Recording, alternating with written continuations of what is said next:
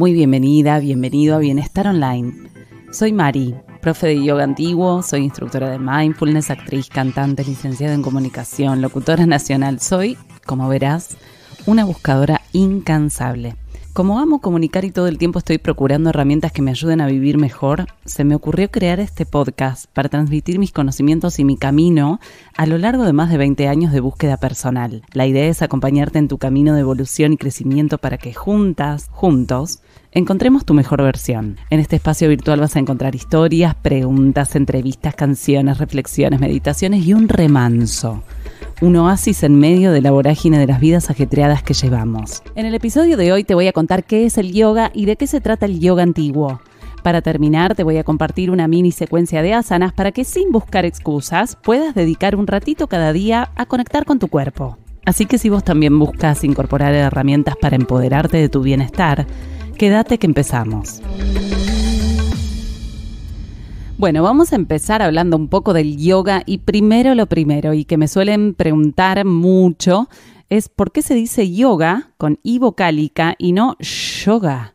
Esto es porque es una palabra sánscrita. El sánscrito es la lengua muerta de la India antigua, como el latín, eh, para nosotras y nosotros, es una palabra en otro idioma. Es como si en lugar de decir yes, dijéramos yes. Acá en Argentina tenemos la costumbre de colocar la a todo y por eso la palabra yoga corrió la misma suerte. Ahora bien, como ya te conté en el episodio anterior, la palabra yoga significa unión. Unión de la persona con el entorno, con las y los demás, pero principalmente con una, con uno mismo.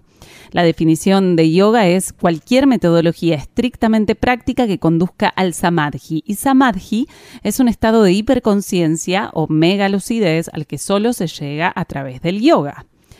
Los dos grandes grupos en que podemos dividir cronológicamente el yoga son yoga antiguo, en donde se encuentra el yoga preclásico y clásico, y yoga moderno, al cual corresponde el yoga medieval y el yoga contemporáneo. Cuando pensamos en los orígenes, en el surgimiento de esta tradición milenaria, sabemos que uno de los nombres atribuidos al creador del yoga es Shiva.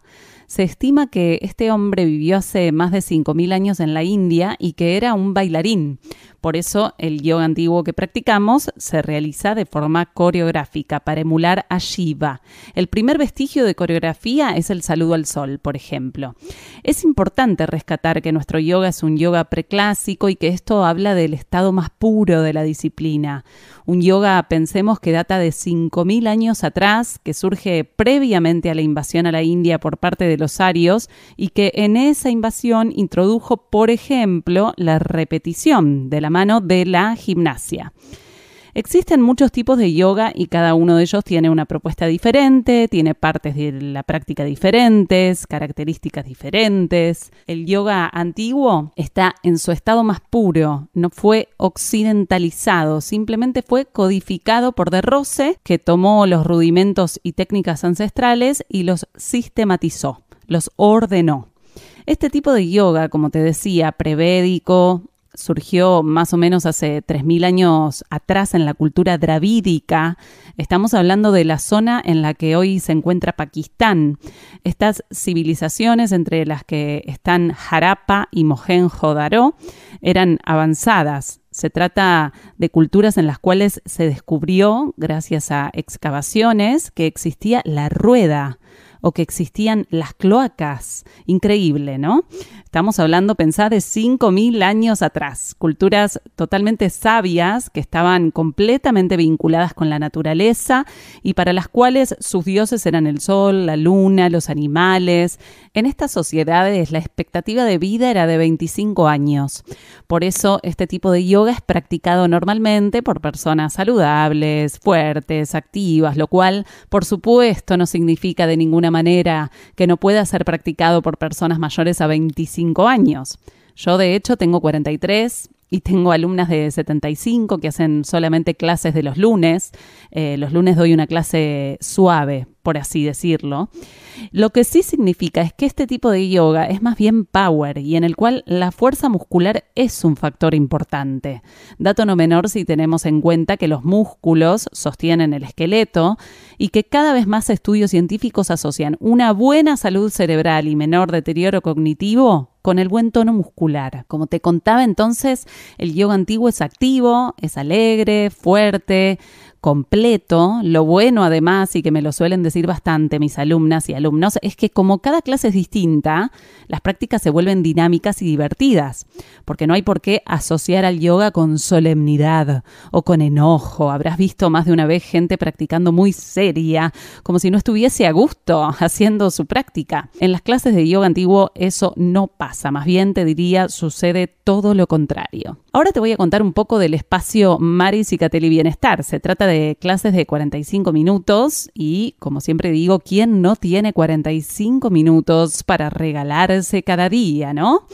Eh, y bueno, en estas clases trabajamos la dinamización del prana o la bioenergía a través de la concientización de la respiración, trabajamos el equilibrio, la estabilidad, la propiocepción, la fuerza y la flexibilidad muscular para evitar lesiones, trabajamos la relajación, que es una parte muy importante y es la que todas y todos los alumnos aman y que se llama Yoga Nidra y luego hacemos una meditación que ocupa la última parte de la práctica que se llama Samyama. Esta es la meditación yogi en la cual se busca la supresión de la inestabilidad de la conciencia mediante la fijación sobre un símbolo u objeto.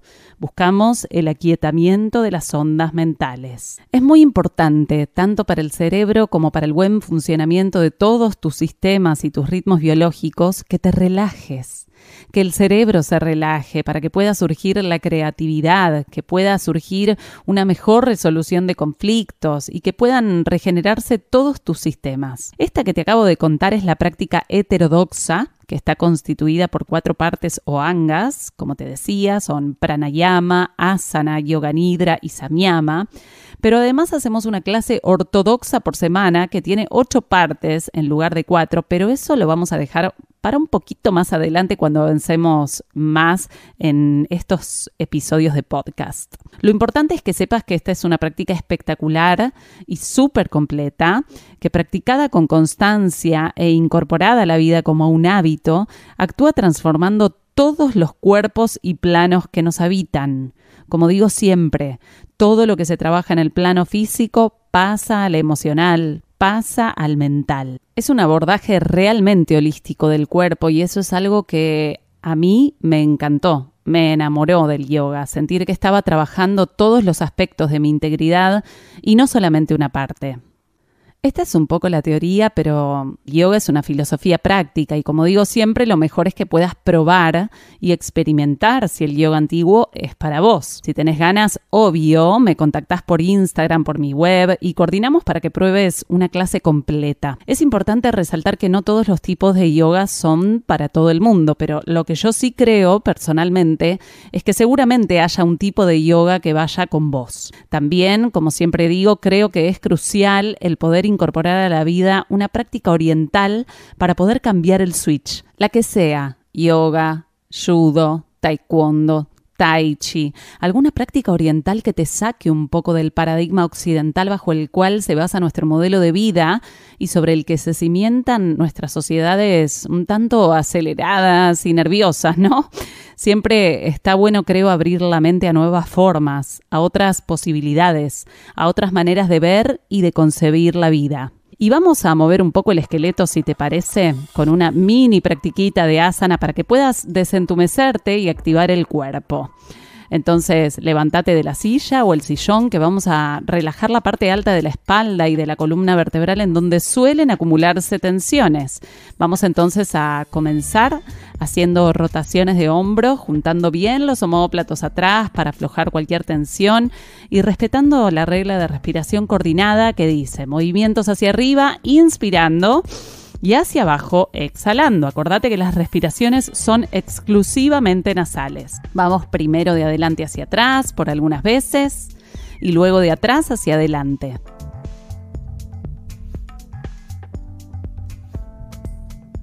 Ahora vamos a sacudir el cuerpo haciendo unas rotaciones de columna hacia un lado y hacia el otro, con los brazos relajados y dejando que sea la columna vertebral la que guíe el movimiento.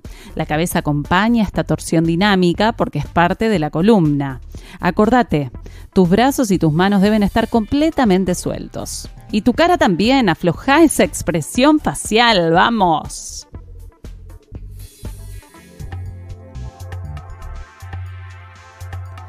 Vamos a separar los pies al ancho de tus caderas y vas a elevar los brazos y los talones juntos hacia el cielo mientras inspiras, sosteniendo ahí el movimiento por algunas respiraciones, siempre nasales, te vuelvo a recordar, y trabajando de esta forma el equilibrio. Sirve que te busques ahí adelante de tu mirada un punto fijo para poder sostenerla y desarrollar mejor el equilibrio, este aspecto fundamental. Mantenete ahí respirando y tratando de no bajar los talones y con cada inspiración ir un poquito más allá abriendo nuevos espacios en esa caja torácica.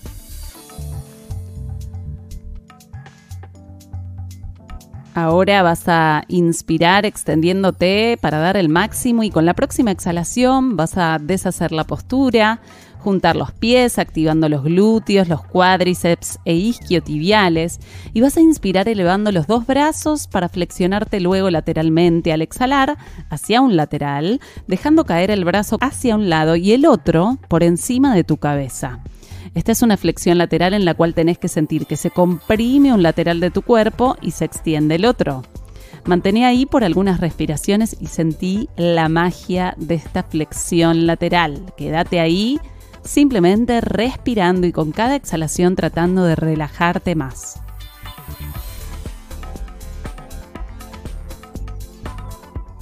Ahora con la próxima inspiración volvé y hace lo mismo hacia el otro lado, compensando y permaneciendo por algunos ciclos respiratorios.